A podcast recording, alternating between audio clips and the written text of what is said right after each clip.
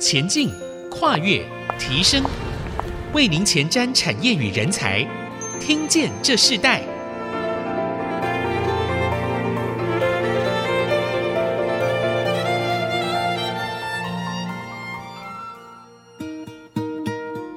这里是 IC 之音竹科广播 FM 九七点五，欢迎收听《听见这时代》的节目，我是主持人郭兰玉。这个节目同步会在 Apple Podcast、Spotify 以及 Google Podcast 上架。如果你在 Podcast 或者是 Spotify 收听的话，欢迎按一下订阅，就会收集到我们的节目，收听是非常方便的。也喜欢我们的节目，也欢迎到以上的平台评价这个五颗星，并留下你的心得，给我们支持与鼓励。那我们今天要跟大家分享的，听见这时代的主题，我们主要谈到的是不断超越封测产业，开创新时代哦。我们知道，现在为追求生活的便利性，小而轻便的产品已经被大量的生产，不只是有，还要更小；不只是小，还要更精密。台湾拥有强劲的半导体的一个先进的技术与制造厂，也不仅是在制造方面。甚至下游的这个封装测试也不遑多让了。那尤其在国内代表这个封测厂很重要的一个产业的指标，像力诚科技，他们从一九九七年创立到现在，已经成为全球第五大封测的大厂。今年多级的产品生产，甚至提前已经达到了预定的目标。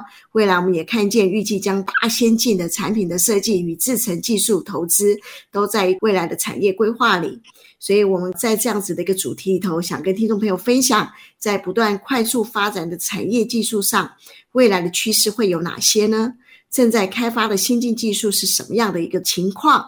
我们今天特别邀请到的来宾是力成科技的谢永达执行长，来带给我们更加深入了解半导体封测这个领域，也分享他对未来趋势的看法。在进到节目前，我们先请谢执行长来跟我们的听众朋友打声招呼。执行长好。你好，IC 之音听见这世代的节目，郭女士及听众大家好。是，呃，我们知道执行长本身哈、呃，担任非常多产业的专业经理人的非常丰厚的经验。那我们是不是先请执行长跟我们分享你个人的经历吗？从你过去担任超丰电子的董事长，然后也担任在鸿海、远东、金士顿等等，是不是先谈谈你个人的经历呢？OK，好，没问题。实际上，我是屏东内埔人，从雄中到交大，啊，之后呢，我是一直在电子产业上班。但是那时候，台湾最主要的产业还是属于后段的产业，所以我那时候从那边开始，民国七十一年开始。到现在的话，已经超过了四十年。哈，那前段的时间在所谓的后段产品这边，那自从进了远东金士顿以后，稍微就跟 IC 更密切。那中间的话，我又去了红海，当了他其中一个 BU 的副总经理。哈，那之后就在二零一零年到了力成。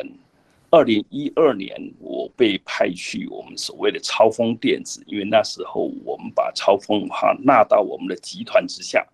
所以我在二零一零年就去到超丰电子待了将近十年以后，回到力成这边当我们的集团的执行长。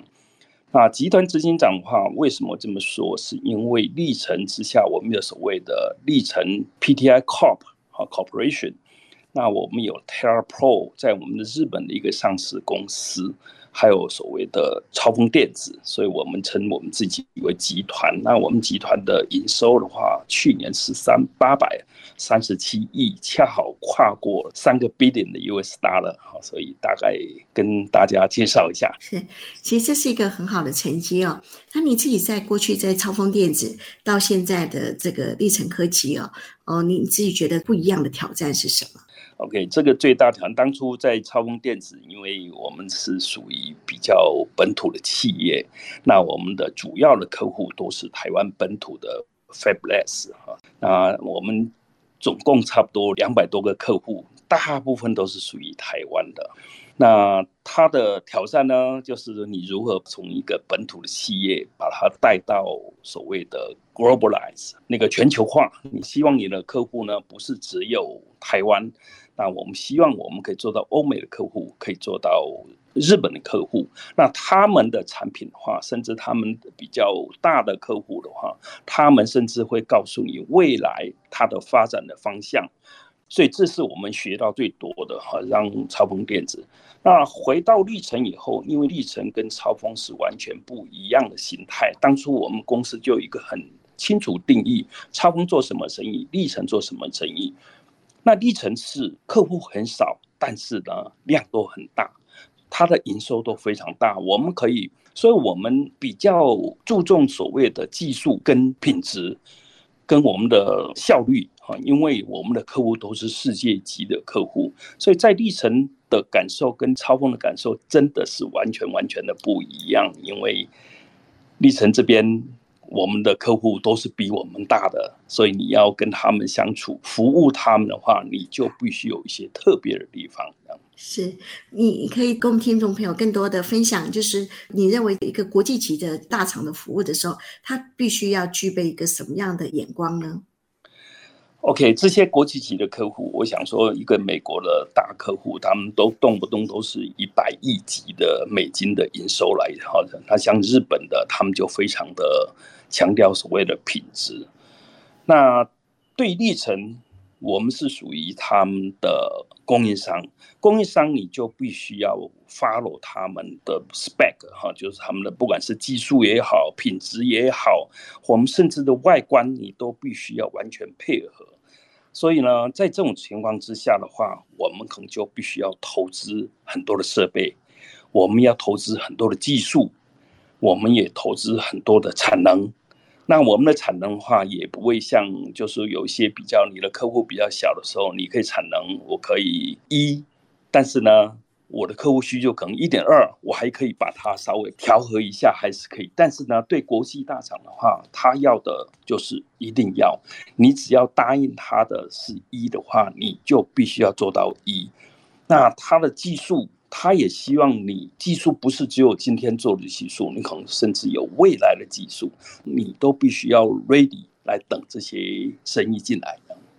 所以他的感受是完全完全不一样。那历程这边的话，因为我们只有少数的客户，我们甚至有时候还有少于十家的客户，这样，所以我们非常的精进，不管是品质也好，技术也好，我们是非常非常的精进的。嗯，是你谈到品质的精进啊，其实现在轻薄短小仍然是一个趋势。那如果以历程为例的话，在整个封装的领域里头，你自己怎么看在半导体发展最重要的一个趋势和进展呢？OK，在半导体里面的话，刚刚郭女士有讲到所谓的轻薄短小，那这个是不会变的。那半导体本身的话，像我们的 Fab 这边的台积电也好，联电也好，他们产出它的 technology node 的话是一直在精进的，但是呢。这车还是不够的，因为我们的客户的需求，像我们的 iPhone 的需求的话，它里面的不管是 CPU 还是它的 memory 储存，它里面的网通，就说他们的要求都不会是只有一个把封装在一起，他希望的是一直整合、同时整合。同时整合可能是一个 IC 的话，它原本可能十乘十的大小，但是呢，因为成本考量，因为效能考量，他们或是他必须要比较。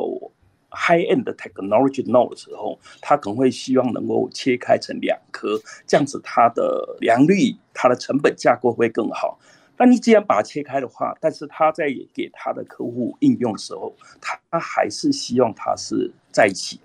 封成一颗。那这样的话就必须要是我们封测的产业，我们封装的公司来把它达成。那另外还有一些像我们的一些 CPU。它可能就不是只有一颗 CPU，它 SOC 它可能就旁边它还要放一些所谓的电源感的 IC，或是可能它还有一些 MCP。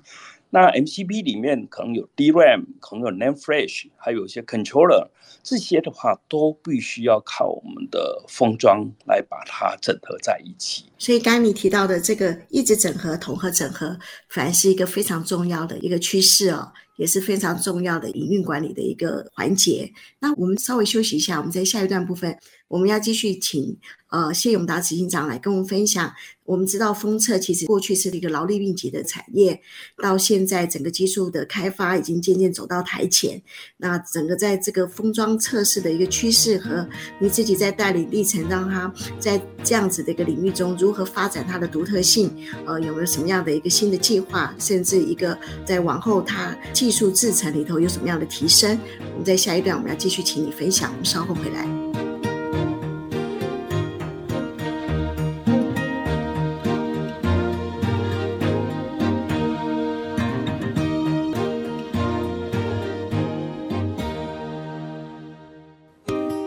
欢迎回到《听见这时代》，我是主持人郭兰玉。今天《听见这时代》节目里头，我们要跟大家分享的主题方向，谈到是不断超越封测产业，开创新时代。那我今天跟我们一起分享这个课题的来宾是啊，目前担任力成科技的执行长谢永达执行长来到我们的节目。那执行长，我们在第二段部分，我们想跟您呃分享你在过去啊，你在超风电子，甚至现在在力成科技，你经历不一样专业的经营的带领啊。那我们刚刚你也提到了，其实国内的主要的一个。市场和国际的市场是不一样的。那我在这段想特别请你跟我们分享，就是说，我们知道封装测试从以前大家对它是比较这种劳力密集的印象啊，到现在其实也透过不断的这个技术的开发，已经渐渐走到台前。尤其是在力成科技，你们所面对的很多都是一个国际性客户的指标。你自己怎么看封测产业在半导体的一个生态链的一个发展呢？OK。这个部分的话，我想首先要提的就是所有的客户也好，哈，所有的我们的供应商也好，我们所看到都是一个成本跟效能的考量，哈，那。在半导体产业里面，有些 fab 的好了，foundry 的哈，做 foundry 的话，他们可能就选择说啊，我只做到二十八奈米，我甚至做了十四奈米就好了。但是我们所谓的护国神山，我们的台积电这家公司的话，他们就这个能力一直精进，它可以从二十八奈米到二十奈米到十六奈米到七奈米一直精进。那这个是属于在前段的，在我们的后段来讲的话。我们就必须要配合着他们这些的趋势，在做我们的投资，跟我们能够提供这个服务。那当他有七纳米的时候，他可能也有一些 IC，比如说电容感的 IC，它可能用四十纳米就可以了。那甚至它有网通的，可能用二十八纳米，诸如此类的。但是这些的话，所谓的晶圆制造这边的话，他们给的都是单独的一颗。那我们封装界的话，就是想尽各种办法，把它用最好的效能、最好的成本。把它给集合起来，所以我们就谈到所谓异质整合跟同时的整合。事实上，同时整合跟异质整合的话，尤其异质整合，它并不是一个非常新的名词，它是差不多六七十年前那时候所谓的 Gordon Moore 他就提出所谓异质整合。只是那个时候的话，因为整个 IC 是属于蓝海的世界。蓝海世界就是他们有比较好的毛利，所以呢，他并不会非常在意，就是说我今天在需要做一直整合，说要分好几颗叠在一起这样，那时候就谈单颗的哈，所以呢，因为他的利润很好，所以他们就一直在精进，就说我的。我的对手他可能有二十八纳米，那我可能走到二十纳米，好，所以那一样的，它的那它的微服的带就更多了哈，在同样的面积，它的电晶体数量就更多，它的效能就更好。但是呢，在这几年的话，因为我们的晶圆代工这边的话，他们已经走到所谓五纳米啊，甚至可能会很快就会走到三纳米，那这些成本都非常高，所以呢，我们就大家又重新回来。因为考量到成本，考量到效能，我们是不是应该用异质整合？异质整合的话，就是我们封装的专长了哈。就是我们力成这边的话，我们在这边的话，我们就提出了很多这方面的解决方案哈。就说，我们可以把不同的 IC，你是五纳米的，你是二十八纳米，你是四十纳米的话，我们用堆叠的方式，那我们可能就 side by side，就是说一个垂直。或是平行的堆叠，或是更多。那我们的 Fan-out 力成这边的话，在六年前我们就投资了所谓的我们的 Fan-out P O P。那这个部分的话，我们也是算很早就开始量产。那这个部分的话，就恰好跟我们的经验制造这边可以很好的配合。我想最简单的案例就是我们大家手边拿的手机好了哈，你可能手机以前你可能只有放十六 Gigabyte，你可能放个一百颗一百根照片的话。你可能就满了这样，但是呢，人对这方面的需求是无止境的哈，所以你可能会下载非常多的影片，你可能从 Netflix 下载影片，从哪里？从 YouTube 下载影片，你可能会下载一百部电影放在你的手机里面。那这个时候呢，你可以看到它的储存的话，就必须要从十六 Giga。一直进进到甚至一个 TB 五百一十二 G，那这些的话，手机本身它并没有，因为你必须要储存这么多，我多留一些空间给你，它并没有。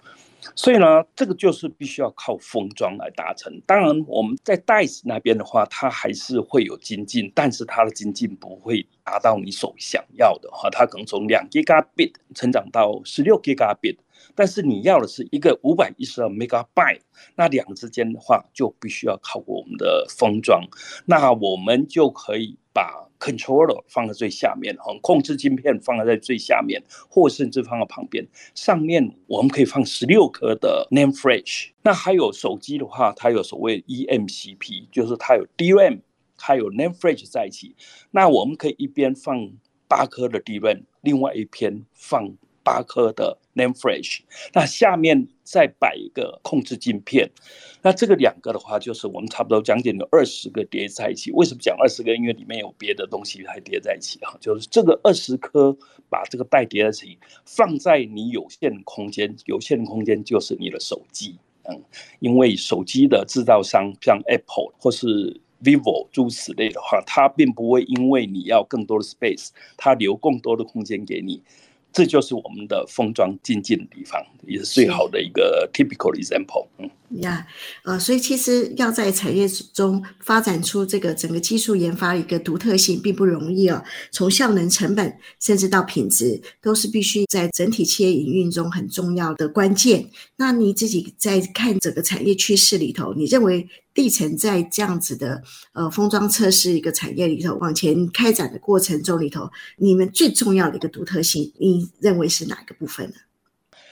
因为历程大家很清楚，历程是记忆体起家的，我们是做 DRAM 跟 NAND Flash 起家的，所以我们最大的独特性就是第一个，我们的客户都是大客户哈，要求品质跟技术都是一流的。那另外一个，因为我们是 memory 起家，我刚刚有提到，就是说我们是十六碟。或甚至我们可能有二十叠，我们也有做三十二叠，三十二叠是比较是属于工程品，比较没有。所以呢，我们必须要把晶圆的话磨到非常的薄，因为晶圆从我们的台积也好，联电出来哈，大部分都是七百个 micron、八百个 micron。那我们做这个封装的时候，我们都必须要把它磨到。二十八个 micron 到三十个 micron，那这个话你会非常的惊讶。我想对很多人来讲，可能是第一次听到。那二十八 micron 是什么概念？就是你手上的一些纸张的话，它可能都比二十 micron 还厚。嗯，所以一个晶圆，我们把它磨到二十八个 micron，我们还要移动。那所以这个就是我们力成最最大的优势的地方，因为这个我们的对手的话可能会比较难做到。那事实上用这个独特的技术的话，我们现在谈到所谓一直整合，或是我们谈到像我们的 eMCP，它也算是一个 System in Package，就是说它里面有很多的不同的 IC 在里面的。所以呢，这个就是我们最强的地方。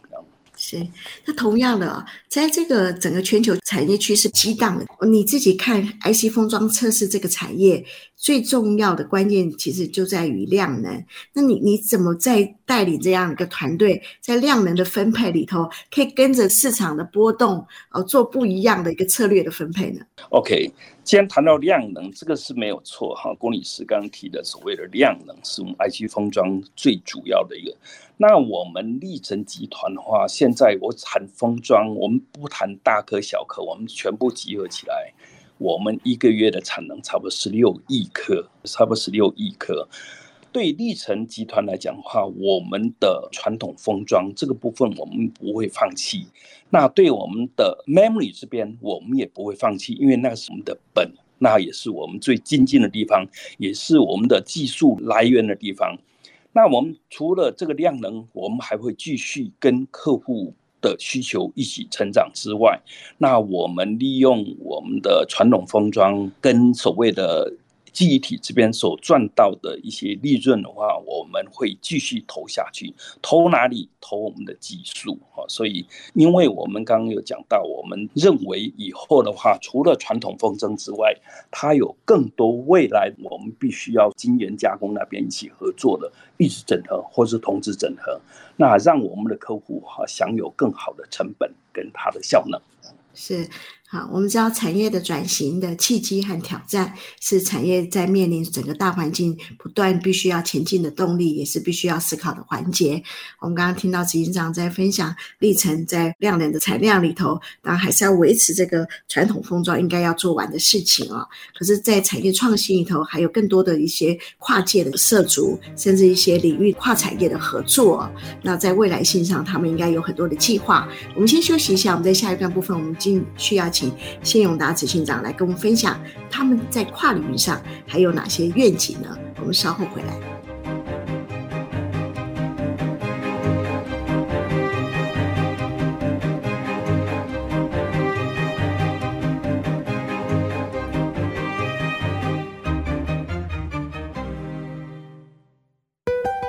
欢迎回到《听见这世代》，我是主持人郭兰玉。在《听见这世代》节目里头，我们跟大家分享的话题谈到的是不断超越封测产业，开创新时代的新格局。那今天跟我们一起在节目现场跟我们对谈的来宾是力成科技的执行长谢永达谢执行长来跟我们分享。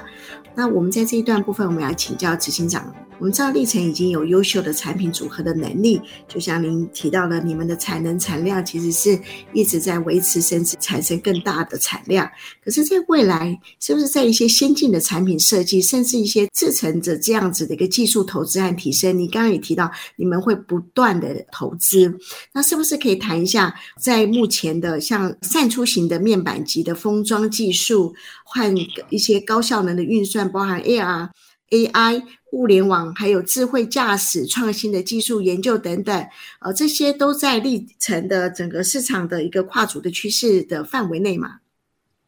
是的，这些都是我们现在在做的事。实际上，对封装来讲的话，我们并没有说哪一个为了什么物联网或者智慧驾驶，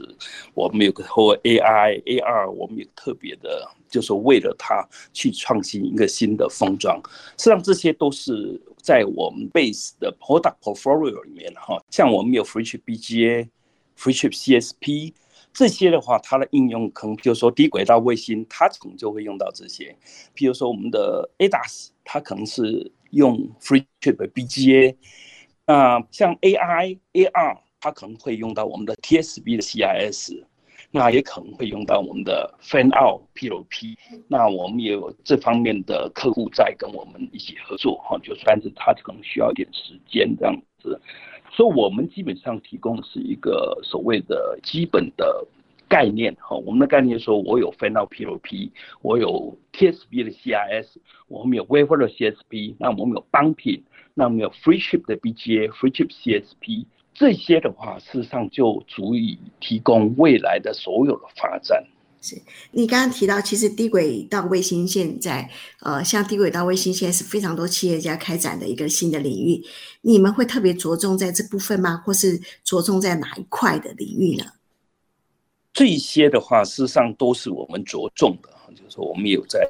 特别去 approach，就当客户来跟我们讲说他是属于低轨道卫星的，我们还是我们回到我们的基本面，基本面就说它可能是 free BGA 就可以了，或是它必须要好几个连在一起，比如说我们可能有一些 AR、VR 的话，它可能中间有一个 CPU。那它旁边有 High Bandwidth Memory，那它可能有还有一些 Basic Component 或甚至是 PMIC IC，那这个我们就可以用我们的 Fan-out PLP 来给它提供这 solution。所以几个技术里面，Fan-out PLP 是我们一个哈，那 TSB 的 CIS 也是我们的。那这个部分的话，我们就提供给我们的 CIS，就是影像感测器哈。我们所专注的并不是做手机的 C S，就是我们手机后面的摄影。然后我们所强调的就是说 tsvcs 的话，我们是提供给车用，还有给监视。Surveillance 哈，就是监视器一类的哈，因为监视器类也是跟车用很类似，它是二十四小时在动。还有我们提供，因为我们可以做很小颗，所以我们可以提供给医疗的。医疗的话，大部分就是说你可能会是内视镜啊，或甚至直接吞下去的话，再再排出来，你就可以 collect 到所有方面。这个也是我们的第第二个，就是很主要的一个。那至于 fresh BGA 的话，你讲说这个是不是新的？这不是新的，这已经。我们非常多的、非常多的竞争者也在这个地方呢提供，但是历程，因为我们希望我们是属于完整的公司，就所有技术我们都有，包括传统都有，未来的我们也有这样子，所以我们利用这些的话，提供给我们各种不同的客户，他只要进来的话，我们都可以提供这个服务。我想。举一个例子好了，就说我们有一个产品，别的他们是用所谓 ABF substrate 哈，ABF substrate 可能会用十六层，那它大部分都会非常的大颗，它可能要做到三十五乘三十五这么 millimeter 哈，甚至它可能用十六层的 substrate。很不幸的，这些 ABF substrate 的话是这几年来非常非常热门的一个产品，因为它投资非常大，那它产出非常的。有限，这样，所以像国内的新兴电子也好，我们的景硕也好，或我们的南亚电路板也好，他们都是这方面主要的一个 ABF substrate supplier。但是呢，他们的产出都被大公司给包了啊，在未来几年都是被包了。那我的客户他可能他就拿不到这些东西，但是他必须要这么先进的，他的线路可能要十二层的线路，他可能要十六层的线路。那这个时候的话，他就可以用我的 Fan-out PLP。Fan-out PLP 意思就是说，我可以把有一些线路啊，直接做在我们玻璃上，这样到时候把带放在上面，哈，就把线路很多可能有几层，我可能有四层，我可能六层，或甚至八层，用我们的来做，因为我们的技术，我们的效能哈，我们 Fan-out 的话，我们甚至可以 Line Space 线径线宽可以做到两纳米。两个 micron 到两个 micron 哈，就是线径跟线宽都是都是二这样。那这个我们比起所谓 ABF substrate，因为 substrate 这边它大部分做到十五十五了，它线径跟线宽十五十五，所以他们反而比较大。那我们可能就在在我们这边就把它做好了。那上面的 IC 部分的话，我们用我们的 fan out 的一样是带下来，我们把它连在一起。那这样子的情况之下，我的 ABF substrate 就不用 ABF substrate。那它可以用 BT substrate，BT substrate 它可能只剩下六层。那 BT substrate 的话，在这些供应商，就是刚刚讲景硕啦、新兴电子啦，就南亚电路板啊，他们的 BT substrate 它还有产能。那我的客户他就透过我们的 Fan-out PLP 的话，他就可以 on substrate，但是它上面是我们的 Fan-out PLP 的封装这样。是，所以这是一个最大改变，这样子。呃，最大的改变。那在跨领域这个跨界的这样子的一个呃企业的一个伸展，甚至不断的转型当中，你自己认为呃历程在这样子的一个位置上的时候，你觉得那个跨足的领域里头最大的机会在哪里？OK，最大机会的话，就是说我把效能做好。我刚刚一开始有讲到，就是所谓异质整合。实际上，异质整合它是差不多。Gordon Moore 那时候就提出来所谓的异质整合。那以前没有异质整合的话，就是说我可能就是单颗嘛，单颗我就可以放在 PCB 上面，直接打在 PCB 上面。那现在的话，因为我们强调轻薄短小，所以呢，你就有更多的机会要做异质整合。第二个，我刚刚讲效能跟成本，就是你不能我所有的 IC 我都用八纳米，没有人七纳米或是五纳米，没有人可以这样做的。你比如你讲说我是一个。电源感的 IC 的话，它绝对不会用十二寸用到所谓的七纳米，因为那个成本太贵了。那现在呢，因为又需要把它整合在一起，那这就是我们历程投资的 Fan-out PLP 的最主要目的，就是我们希望把这些的话全部能够帮我们客户整合在一起。我们甚至有十颗可以整在一起，我们八颗整合在一起，各种不同效能的 IC 的话，把它整合在一起这样。啊，这些都会影响整个产业的人才的招募和培育。你自己怎么看？在这个封装测试里头，人才培育里头，如何让人才更稳定，也更多的来补足你们现在整个产业需要的人力呢？OK，这方面确实是挑战哈，这个我们不可否认哈，因为。当你走到这边的话，就是所谓的 Fab-like 哈，就是说我们就靠近台积电、靠近联电这样，所以你的竞争的话，自然就会变成我要跟台积电他们抢人才，那我也要跟联电抢人才。当我跨到 Fab-like 这边，就是所谓 Fan-out PLP 或者我们的 TSV 的，就是 TSV 的 CIS 也好，这些的人才的话就会更广。它除了要封装的。专业知识之外的话，它可能会牵涉到化学的制成，因为它很多的所谓湿制成，还有我们有真空制成，我们有干制成，还有我们有后段这样，这些的人才的话，就会真的会完全不一样了。当然，我们这方面的话，我们也有内部的训练啊，内部训练的话。找专业的可能是一个 green hand，他从刚从学校毕业的哈，或是他有一两年经验在别的油厂也好，他们愿意到我们这边来的话，我们透过我们的专业训练，透过我们的跟厂商之间的合作，那这个是我们历程的话比较大的挑战哈。但是呢，他现在也一直在走哈，就是说我只能在我们的那个希望公司，就是说我们尽量把公司做到最好。那我们也有一个很好的一个利润，那我们也一样跟我们的像像说 Fab 那边的分红的话，事实上 percentage 我们是都是一样的。所以刚刚讲说我们为什么历程会在传统封装我们会继续，那这边的话应该讲说我们在投资的过程里面，它还没有非常放大的量的时候呢，它会比较挑战这样，所以我们利用我们传统的。赚的钱，我们可以来这边给他补上去，那让我们的员工的话受到好的训练，也一样好的一个 package 这样哈，所以这这点是我们在做的，嗯，当然我们就一直在找的话，就是说不是 mechanical，我们可以跨了领域吧，因为跨领域的话就必须要跨领域人才这样，这点是。我们在做的事情这样。好的，那我们节目最后，我们就请执行长来跟我们分享，就说你自己在看这个二零二二年整个一个环境的改变里，你对你一个最大的一个突破点，也是让你在这个整个震动环境中自己看见的一个最新的机会是什么？OK，实际上这个最新的机会的话，我想就是。传统的都还在哈，那我想说最主要的是一些新的应用。刚刚我讲说我们的 CIS 这边，因为我们是用 TSB 的制成，所以我们的提供的服务哈，提供产品的规格，我们可以适用车用，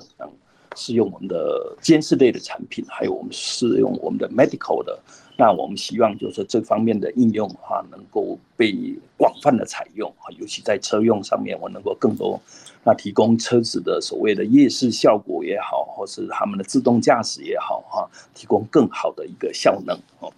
那另外我们 Fan-out 这边，我们当然希望我们的客户呢，利用我们的 Fan-out 可以把它的效能做到最大，它的成本。最有竞争力哦！我不能讲说它是最最低的成本，它是最有竞争力的成本。那它也能够取代它现有一些 solution，它一些的解决的方案。比如说刚刚讲的 ABF 的话，它提供我们的 final，它可以把它取代了技术上的突破。所以这点我们也预测，在这几个方面，包括 CS 也好，包括我们的 Fan-out PLP 也好，这事实上我。非常多的客户在跟我们在 engagement 哈，就是在接洽，这个需要一些时间来让它变成是我们的营收，嗯，可能一年两年的时间这样子。嗯，但整个看起来，呃，在前景的预期，执行长仍认为这是非常好的。呃，其实，在二零二二年，在对针对非常多的产业的整个的变动，所有的新的机会、新的时点，变动最大的时代，可能也是一个最好的机会的时代啊。是是是是。我们今天非常谢谢呃历成科技的这个谢永达执行长来跟我们分享，从封装测试这样子的一个产业里头，看到一个全球一个趋势的变化，看到一个从国内到国际一个呃大厂他们怎么再去面对一个新的科技产业的不同的转型，甚至在供应链上整个跨界跨领域他们所看到的趋势，甚至他们已经在整个产业中所做的布局。好，我们今天谢谢你跟我们分享这么宝贵的经验。好，谢谢，谢谢主持人，也谢谢我们的听众朋友，谢谢。听见这时代，我们下次再见，拜拜，拜拜。